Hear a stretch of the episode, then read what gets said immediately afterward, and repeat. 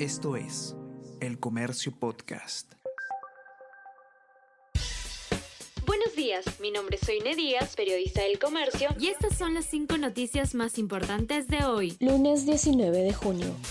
Fiscalía cita tres personajes claves en pago irregular de salud. Alfonso Adriansen, exministro de Trabajo, Arturo Orellana, titular de Salud, y Grika Asayag, ex asistenta de Boluarte, irán a Fiscalía entre mañana y el miércoles. Proceso aborda el desembolso de 41 millones de soles por parte de Salud a una empresa que iba a entregar 1.174.800 pruebas rápidas para detectar el COVID-19.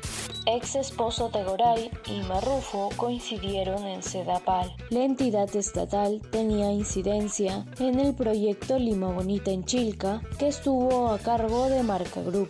Luis Mesones era cercano a Pedro Arroyo, quien fue presidente del Fondo Mi Vivienda serenos de algunos municipios ya empleaban chalecos antibalas, grilletes, bastones y gas pimienta. Gerente de seguridad de la Municipalidad de Lima y alcalde de Puente Piedra aseguran que ya contaban con el mencionado equipamiento recientemente autorizado, por lo que ley sobre armas no letales no reúne muchas novedades.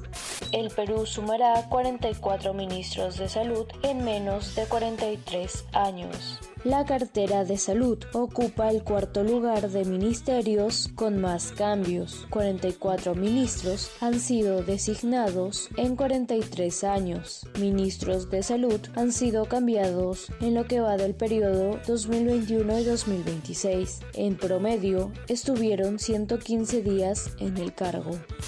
Estados Unidos y China tienen el primer acercamiento diplomático después de cinco años. El canciller chino Qin Jian recibió al secretario de Estados Unidos, Anthony Blinken. Visita durará dos días.